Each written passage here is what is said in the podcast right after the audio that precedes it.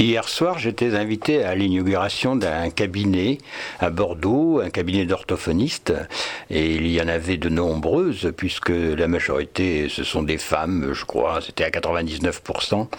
Euh, mais là n'est pas le sujet. C'est, je, posais une question comme ça à plusieurs orthophonistes en leur demandant, euh, mais est-ce que vous connaissez des orthophonistes qui étaient dyslexiques?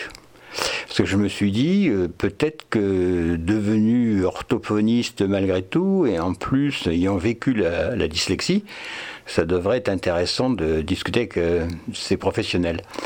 Et ben, apparemment, personne n'en connaissait.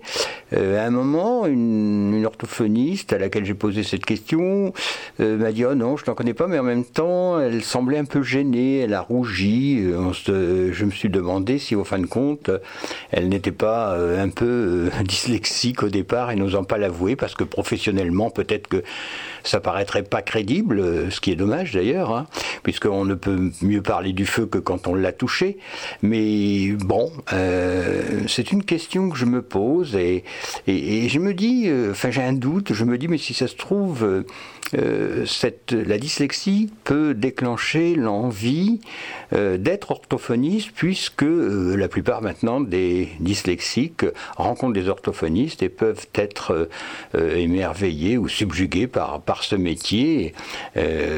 Comme je disais tout à l'heure, beaucoup pratiqué par des femmes, mais, mais je pense que les femmes sont plus aptes à, être patientes et auprès des enfants que les hommes. Enfin bref, c'est un a priori, là n'est pas la question.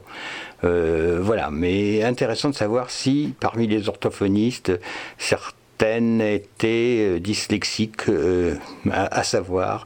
Et si vous en connaissez, merci de me les signaler.